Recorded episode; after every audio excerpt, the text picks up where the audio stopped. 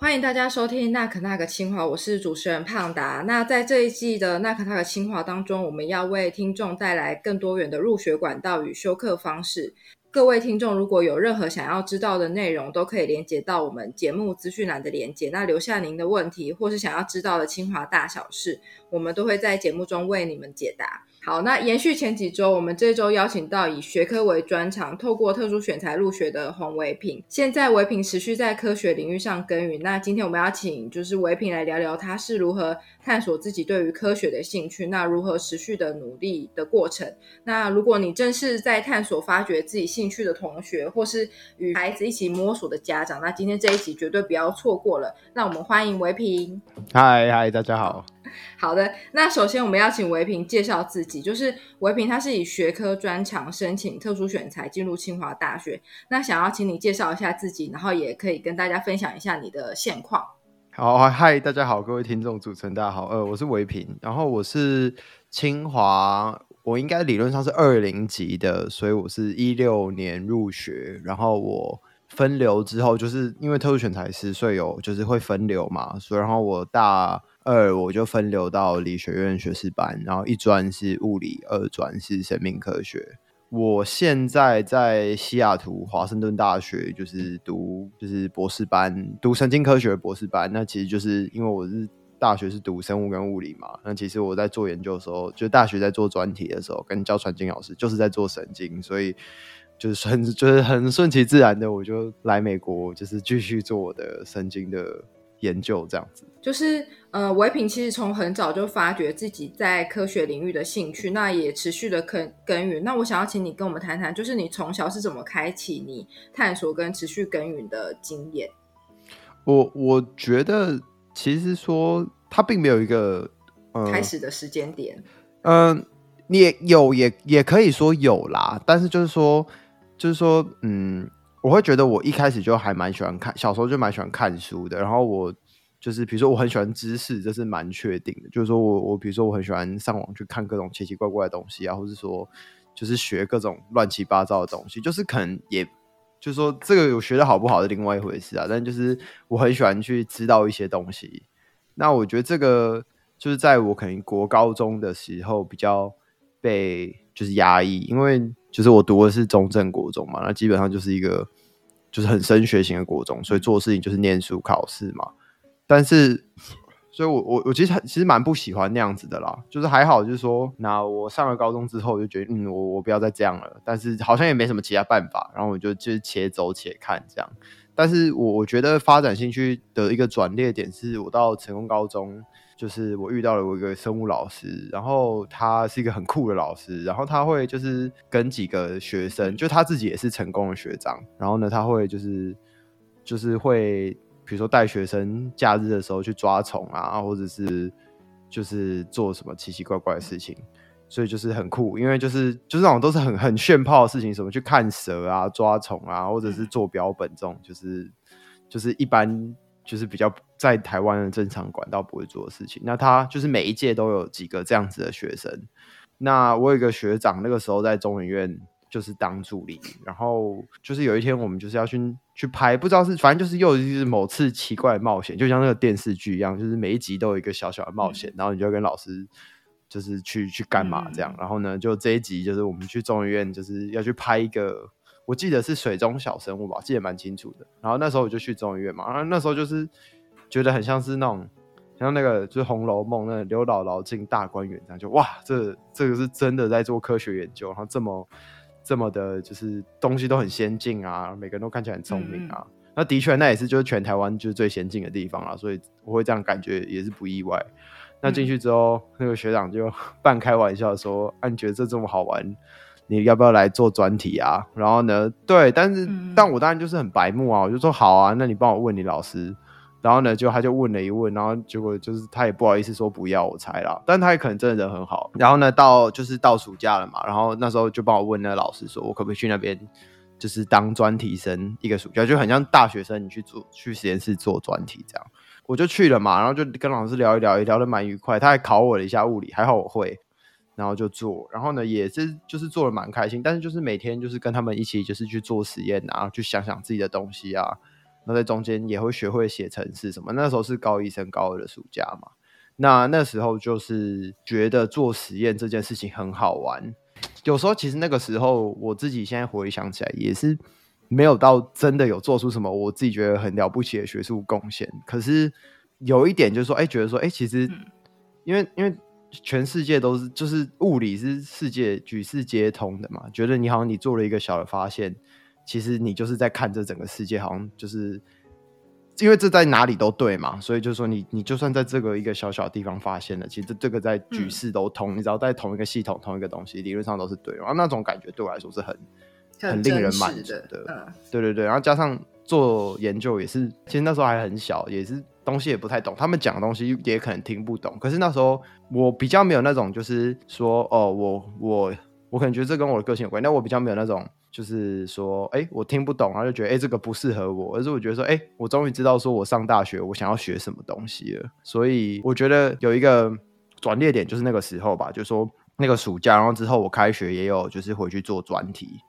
其实研究很好玩，原因是因为我觉得第一个，你真的是在最新的知识的边缘，就是说你在知识的最前沿。然后呢，第二个是说，呃，我很喜欢动手做实验的感觉，就是对我来说那个很真实，然后呢很好玩。就说你去，然后呢第三个他是说，我觉得这这这就讲讲啊，就是他也是训练你解决问题的能力嘛。比如说一个一个东西，二十个东西。二十个步骤，你要怎么知道说错的是这个步骤啊？这个我觉得说，虽然说其实有时候会有点无助，可是这个是说蛮有成就感。就说如果你以这三个是说，然后加上就是我身边的朋友都人都很 nice，然后就觉得哎，其实学术界就是因为像我也是就是可能比较小的时候是比较与众不同的小孩，或者说就是也不要说与众不同，这样讲的话我很厉害，就说我很奇怪好了。但是就进到学术界发现，哎，其实大家都怪怪的，但是大家都在这里有自己的。一个 position，我就觉得这样很温馨，就是说学术界还蛮能包容，就是跟别人不太一样的小孩，然后我觉得这让我比较也比较有归属感一点，所以我觉得我觉得是那段时时间的，就是不只是说做实验这件事情，而是整个生活体验，会觉得哎，其实我觉得当一个科学家，然后呢每天去做实验，然后呢去做研究。是很有趣的，所以这完全是一个兴趣导向。就说，哎，我那时就如果我那个时间过得很不快乐，或者去实验室被欺负，或者每天就要倒垃圾，我觉得我也可能不会那么开心。可是，就是我很幸运的，就是那时候碰到一群我很喜欢的人。然后呢，我的老师就是那时候的老师是中院物理所陈志强老师，他也是非常的就是。我不知道中文要怎么讲，就是一个很哈扣的物理学家啦，就是说很很认真，然后很就是说他是真的就是那种你以前在书里面读到那种科学家的样子，就是他告诉你什么是科学，然后吃饭的时候我们后面就有白板，然后我们就在上面画来画去啊，讨论东西啊，干嘛的，所以就说其实那边的生活很愉快啦，所以我觉得是因为我那个时候的那一段很快乐的经验，然后呢让我决定说我嗯我想要朝这个方向去走这样子。对不对？OK，所以其实你的指导老师他对于科学热情其实也影响你蛮深的，持续到现在，你还是会觉得那个科学的热情还是有受到他鼓舞，就对了。应该说，我觉得他是一个很好的范例吧。其实这跟后来跟焦老师或是什么也是一样嘛。但因为这是在高就在讲说上大学之前嘛，我觉得是说是他那种对科学态度跟。就是说，哎，你觉得这个这个事情是背后是有道理的，然后呢，我们身为人可以去探究这件事情。我自己觉得这是很很让我向往的吧。就是说，看到规律，然后找出规律，然后呢，你就觉得，哎，其实其实你就好像好像发现了什么这样。我觉得这是很有趣，加上做实验对我来说很好玩啊，因为我很喜欢动手做。嗯嗯，就是您对于科学的热情，那进而就是说。呃，你为什么当初会想要透过特殊选材这个管道入学呢？就是你怎么发现特殊管道这个管道？那也如何开始准备，然后决定要用这个管道入学？嗯，其实我我还记，就是你还记得，我就前面有埋了一个梗，我就说我国中念完之后，我就就已经说我不太想要这样考试了，就是这是我的一个小目标，就是然后加上那时候没有考上建中。就是很幼稚的，我还是有点不爽的。我就说算了，我不想搞这种鬼东西，就这样。然后，所以，所以我我觉得这很诚实啊，因为毕竟就是对，就是 podcast 就是就是这种很 keep it real，我不想要就是装什么。那时候就是就是年幼的我，就是虽然回想起来很懂了，但年幼我就觉得说是真的很 bullshit，算了，我不想再弄了。所以我觉得这是一个，但我不是因为这样才要特殊选材，而且我讲真的，我这个特殊选材真的是完全是没有没有 plan 的，就是说这个完全就是我的时间线是我先去做研究，他觉得很开心，然后觉得上课超级无聊。那觉得考试超级无聊。我那时候其实就想的很简单，就是我那时候就不太在乎升学，因为我那时候其实过得太开心了。因为有时候是蛮，就是让我有一些空间去做自己的事情。就是高中的时候，其实是我也蛮感谢那时候的，就是主要是我的生物老师洪进成老师帮我很多忙，就是说让我去帮我跟学校争取一些东西，说哦，我其实可以不用那么紧的去上课什么。但 anyway，就是我的班导也是对我非常好啊，就是很很紧张，就问我说。那个，那个维比啊，你这个这个上大学要怎么办啊？你有你有就是因为你都没来上课嘛，然后呢，那你都在做你的研究啊，你有什么想法？我那时候最粗浅想法是说，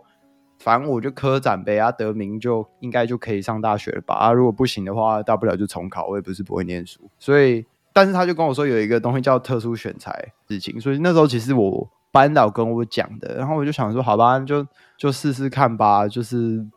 所以，我其实是从我高中老师就是听到的啦。对，所以后来就就是因为这样，然后去去申请这样子啊。好，那你当初是怎么准备你的备审资料跟你的面试的东西呢？就先讲备审资料，就备审资料其实就是说他有规定他要写的部分嘛，比如说那时候什么你的什么读书计划、动机什么的。可是就我就是骨子里就是很叛逆嘛，我就觉得说。这些东西每个人都写一样的，大家不是都要写要贡献社会、回报国家、成为一个有用的人，这是太无聊了吧？所以我就觉得说，你我当然还是有写这些很自私的东西啊，但是我觉得这个没有办法展现我是谁，所以我就在我就在我后面就是有点像用写小，也不是真的在写小说，因为我文笔很差，但是就是有点像是以比较故事性的方式在讲说我的研究，就是。有时候科学家会写一个有有关于他不是自传，但他是科学自传，就是说讲说他一开始是怎么进入这个研究领域，然后他中间发生了什么事情，然后呢，比如说这个有有这个发现，这个发现，然后中间发生什么事情，所以是用研究把他自己的研究生涯串在一起的。所以我也没有讲说什么我家境小康啊干嘛，可是我后面附了一叠，就是就是有一个写故事，有照片啊，有些图片，就是一开始去中医院。做实验啊，然后呢，可能去参加什么比赛啊？这个比赛我学到了什么？我去参加另外一个比赛，然后可能我在国手培训里面学到什么？然后这样一连串的东西串在一起，就是去附了一个有点像是我的学术的生涯的小故事，这样，然后包含了我自己的一些志向。因为我觉得，就连申请博班，我都觉得，就是这叫做 show don't tell 嘛，就是我讲说我对这个很有兴趣，跟我告诉你说我做了什么事情很有兴趣，这是两回事。我自己觉得就是说。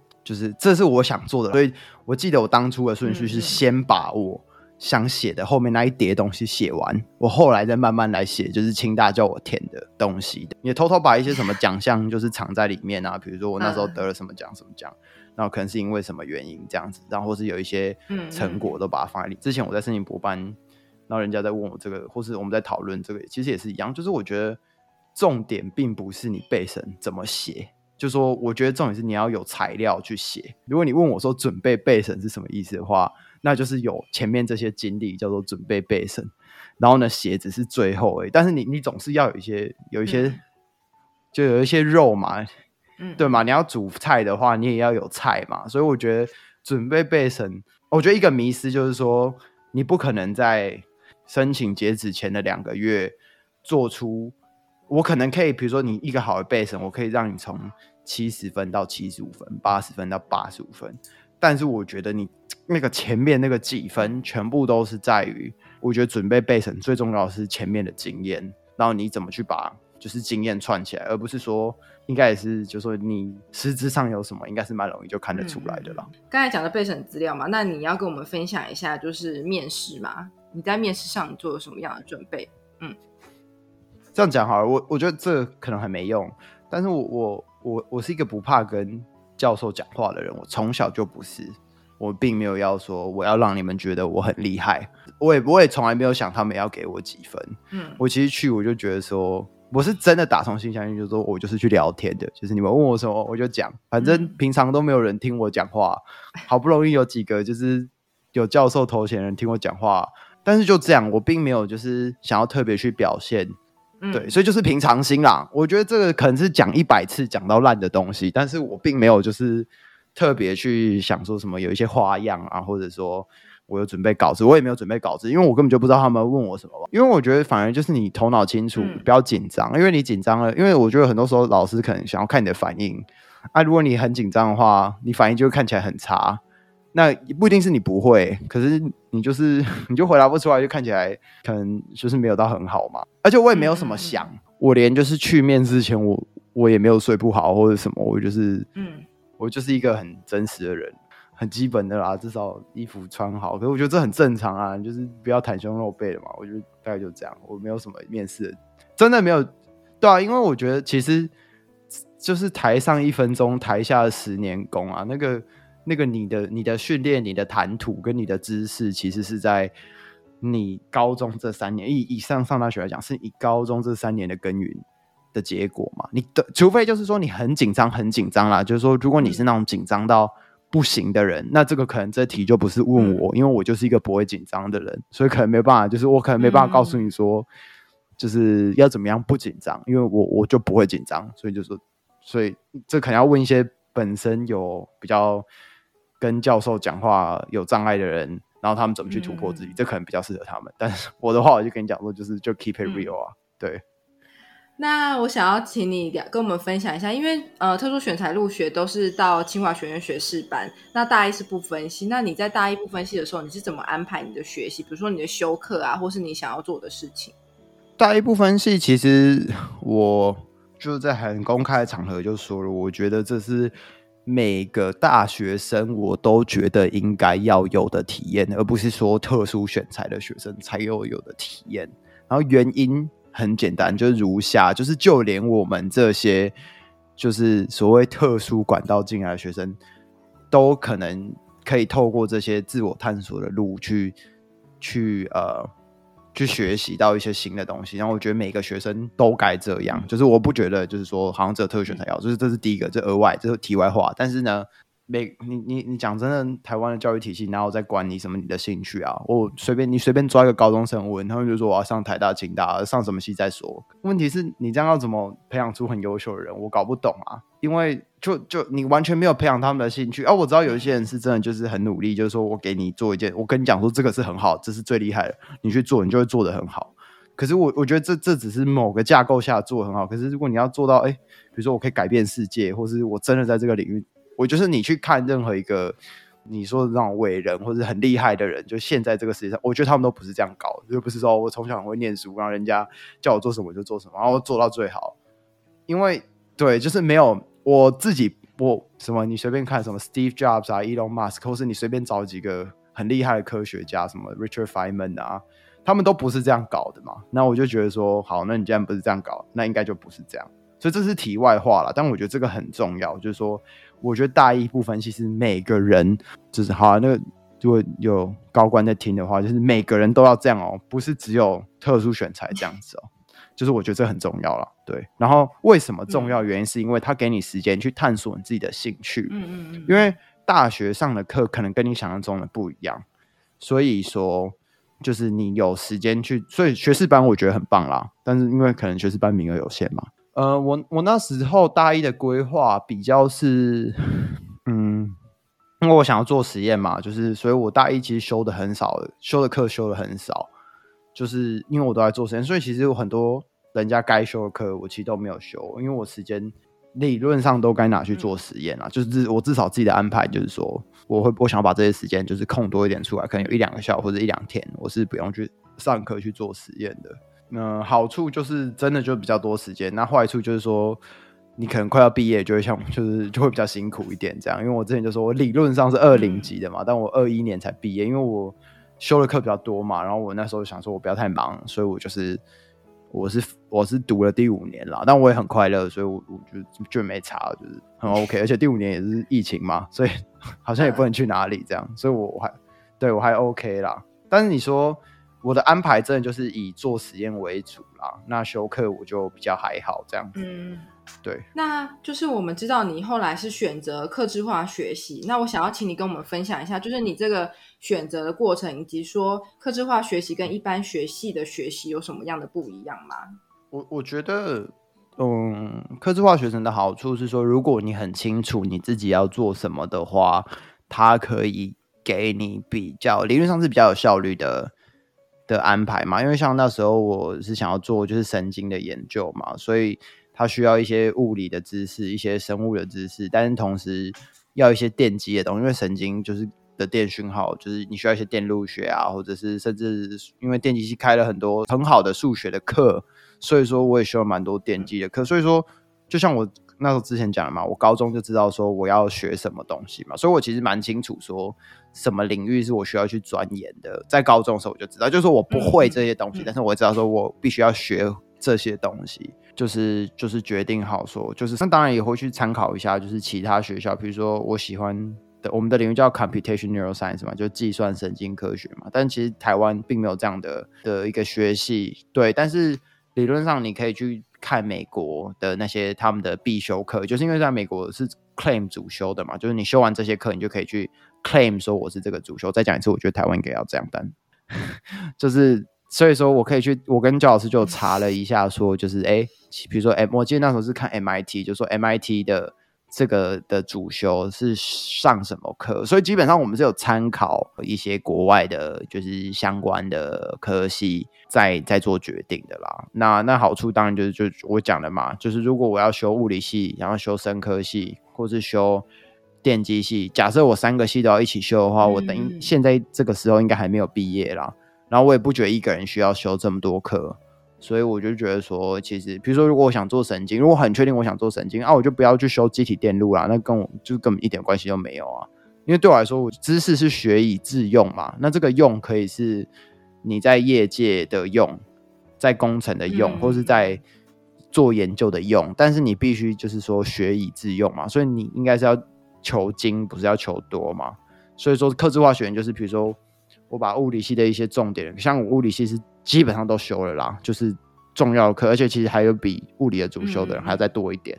然后呢，生科系也是一样，就是重要课都有修，都是修。然后电机系就可能比较以大一、大二的主修课为主，就是他们的基础课为主这样子。但是就是说那些东西其实对我做研究就是蛮有帮助的。我觉得科制化学程给我最大的东西就是说，当你知道自己要做什么的时候，它可以。算是比较有效率的在训练你啦。嗯嗯，你如果一个系你是一百二十八学分嘛，你还有其他零零总总东西要修。可是像我可能物理系那种比较高年级的课，比较选修课，我就没有修，我就拿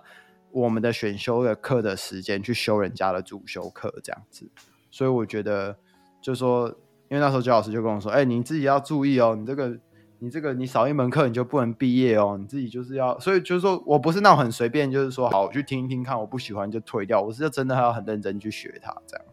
所以我觉得就是说，如果你有想好的话是有帮助了，但也就是跟听众说，就这也是蛮累的啦，就是就是 这这也没有到很轻松啊，所以不要觉得说特制特制化学学程会很轻松，你就想你把三个系的主修课你都拿来就是当做。就是你所有都在吃，就是没有基本上没有凉的课啦，对啊，就是每一堂都是人家很重的主修课，所以就是说有好有坏啊。但是就是说，我觉得我还蛮支持这种就是模组化设计啊。就是说模组化设计，就是说你比如像我物理有一块，我就重要的东西该学，那那些东西你学完才比较像是物理系的学生。那反过来说，生科系也是一样，你有一块东西你该学，所以说我觉得它可以，你可以拿那种不同的，就像。组积木一样，你可以把这些东西这样组起来，然后呢，可能不同的老师要看过之后，你就可以比较好的去，呃，去选择你的课啦。对，但我我不不觉得这是说你可以去乱修什么，你要就什么七个主修，我不觉得这样子能得到什么有，就说。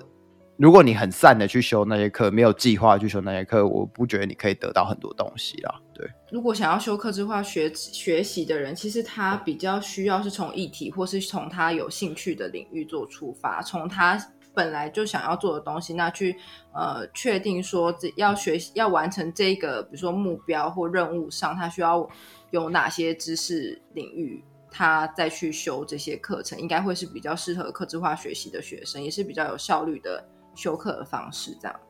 是我蛮同意的。那你在客制化学习的过程中，你有受到什么样的挫折吗？就是我想你可能在物理领域应该一定是没有问题的，但是比如说你修了呃生物系跟呃生科系跟电机系的过程当中，你有受到什么样的挫折吗？嗯，我我觉得也也第一个就是物理系也不是没有问题啦，因为物理真的蛮呃以修课的，或是以就是说以要通过这个知识这这个标准来说，物理系标准是蛮高的啦。嗯，这好，但是高低这也要就是去比较啊，所以这也还好。但我只知道说，就是困难的话，比如说物理的课，就是他就是要求理解啊，你就是要花时间去理解，你就是要去写题目啊，那这个你没办法去去改变什么嘛，这是一嘛。然后二就是说有什么问题，像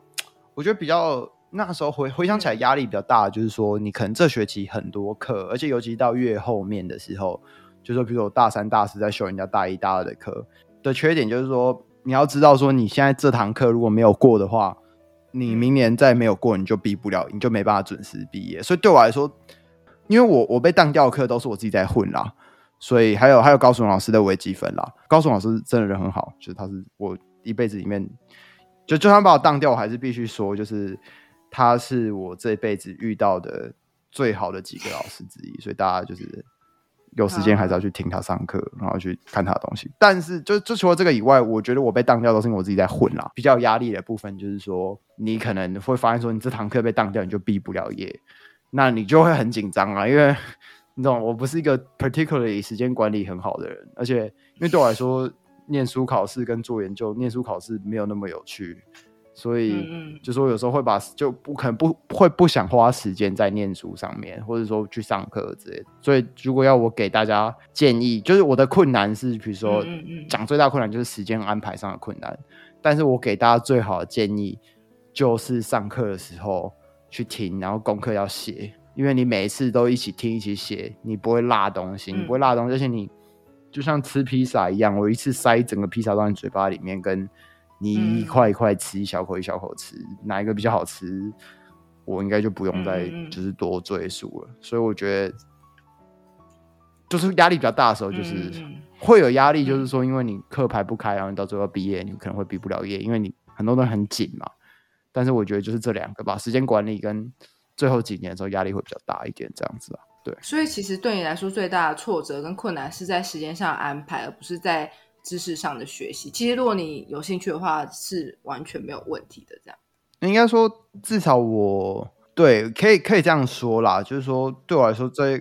就可是你说你要我去念数学系，我可能还是念不来。就是这这不是说我很聪明或者什么，这只是就是说刚好那时候可能上课的题材我还可以理解，这也不代表物理很好或者什么很好。嗯，那只是说刚好那时候题材跟老师的要求。是我可以复合的来的，尤其是比如说大二的时候，就大二到大三是你从高中物理变成就是真的大学物理的一个转捩点嘛。那很多人那时候会很辛苦，我那时候也是蛮累的啦。但是就是说也是有就咬牙还是有就是撑过去了。所以我觉得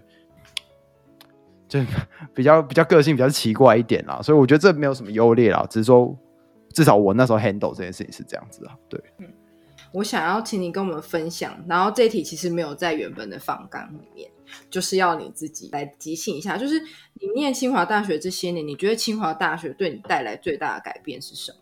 这很其实很好笑的是，其实清大告诉我一件事情，就是你要什么东西你就自己去争取。还有就是责任感，要什么东西就自己去争取的意思，就是说，我觉得清大。至少比较我有互动到的，就是学校的比较高阶主管，比如说副教务长啊、教务长。至少在我这些年啦，其他我不敢讲。但是就是说，我觉得他们其实都是蛮支持学生的。就说你有一个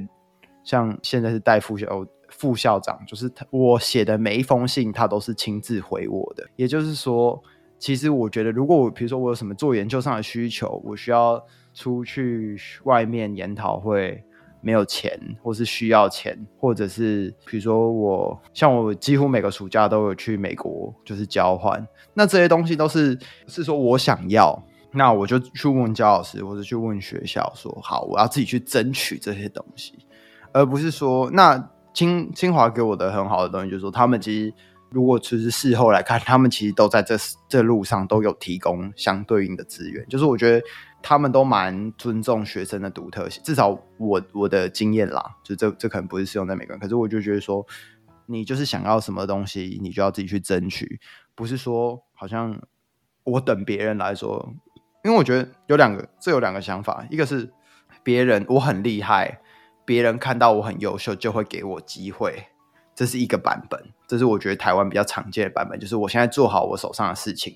比如说我成绩很好，那我就在这个框架下很优秀，然后呢，那有一天别人就会看到我，然后我就会发光发热。那这也这这也没有错啦，就的确这种事情是有的。但我的想法比较像是说，其实我应该是要自己去找一个机会，自己去找一个舞台，那别人可以借此看到我。或是我可以不要说看到我好，就是我可以借此获得这些经验。那我获得这些经验之后，我可以利用这些经验去获得其他的经验或是其他的机会。这就不是说什么我我就说，也就是说，这个是比较主动式的去获得一些东西，而不是被动说什么，比如说这个有一个奖学金啊，或者是这里有什么东西，人家就要颁给我，没有这种事情啊。就是你要，而且我在清大拿到的补助或者是什么，应该是相信是。清大史上最多的，我应该应该是没有在更多的。但我要讲的就是说，自己去找自己的舞台，我觉得是要很主动在做这件事情啊，不是很被动的。就是说，哎，人家会看到你，人家没有必要看到你这样子。所以这是第一个清大给我的学到的东西，就是说，哎，其实你要的东西你要自己去争取，不是等别人给你这样。这是第一个。那第二个就是负责任的事情，就是说，因为我在高中的时候，我做科展。呃，我其实是某种意义上是对学校，就是我我可以不要管课业，我只要不要被当掉就好了。就是说我在学习上的付出是很绵绵忙的。可是因为我上大学之后，就变成说，哎，其实其实你你这些东西，就是其实你这些东西并不是说我要做实验，老师就会给我过，没有这回事嘛。就是说，虽然高中也不是不全然是这样，但是说。大学就是你自己要做实验，或是你要跳舞，或是你有社团，都不干我的事啊。就是所以说有一个重点，就是说清大教我说，其实像我现在博班，我就不敢就是博一不休课，因为我就觉得说把责任结束掉，你后面就比较多自己的时间。所以我觉得清大。教我最多是这两件事情啊，好好规划自己的人生，然后呢，去争取属于自己，就是不要说属于自己的机会，因为这听起来难听。去争取可能一开始不属于你的机会，这样可能比较好。就说，就说原本你可能没有，但你可能去问问看，或是全国可能教育部跟其他地方有三四四五个名目是每年都有在固定在赞助的。第一个是这个，然后第二个就是说，就是因为。我毕竟还是有惊无险的毕业了嘛，但是我觉得我的毕业可以不要那么有惊无险。清大另外教我就说，哎，其实有一些责任还是要负啦，就不是可以这么逍遥自在。那那也没有什么不好，但是就是说逍遥自在没有不好，但是就是一些面面忙还是要完成啊。所以我觉得清大教我是最多是这两件事情啊。以整个大学来说啦，对，你可不可以谈一谈你跟导师之间的关系的主责老师你们之间的互动？哦。我必须说，我其实真的很谢谢他。我刚才讲那些很多东西，其实要有焦老师的支持，这些东西才会成。因为很多发的交换啊，或是一些国科会大专生计划，其实是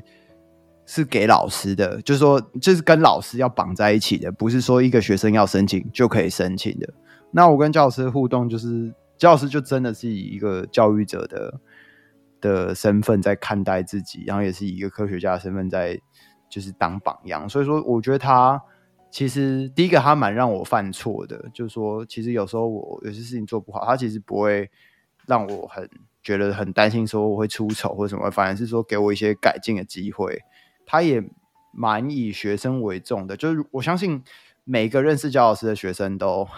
都会都会同意我讲，就是他是以学生为第一位的老师，所以我是蛮。感谢他这样子的做事的风格啦，就是他真的是蛮以学生的体验、学生的经验为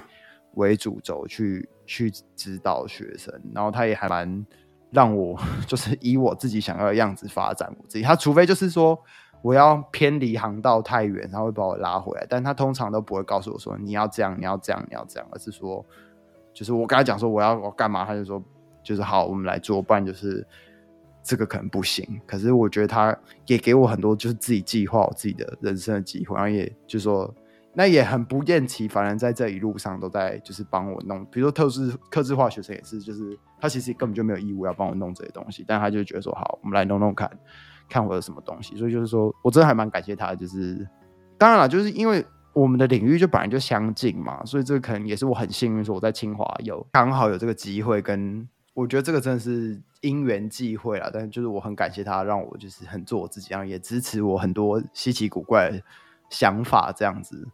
就是把学生放在第一位啦，这是我很少在其实其他地方看到的。可是他真的就是这样的人，而且他不是就是用嘴巴讲，他真的就是这样做这样子。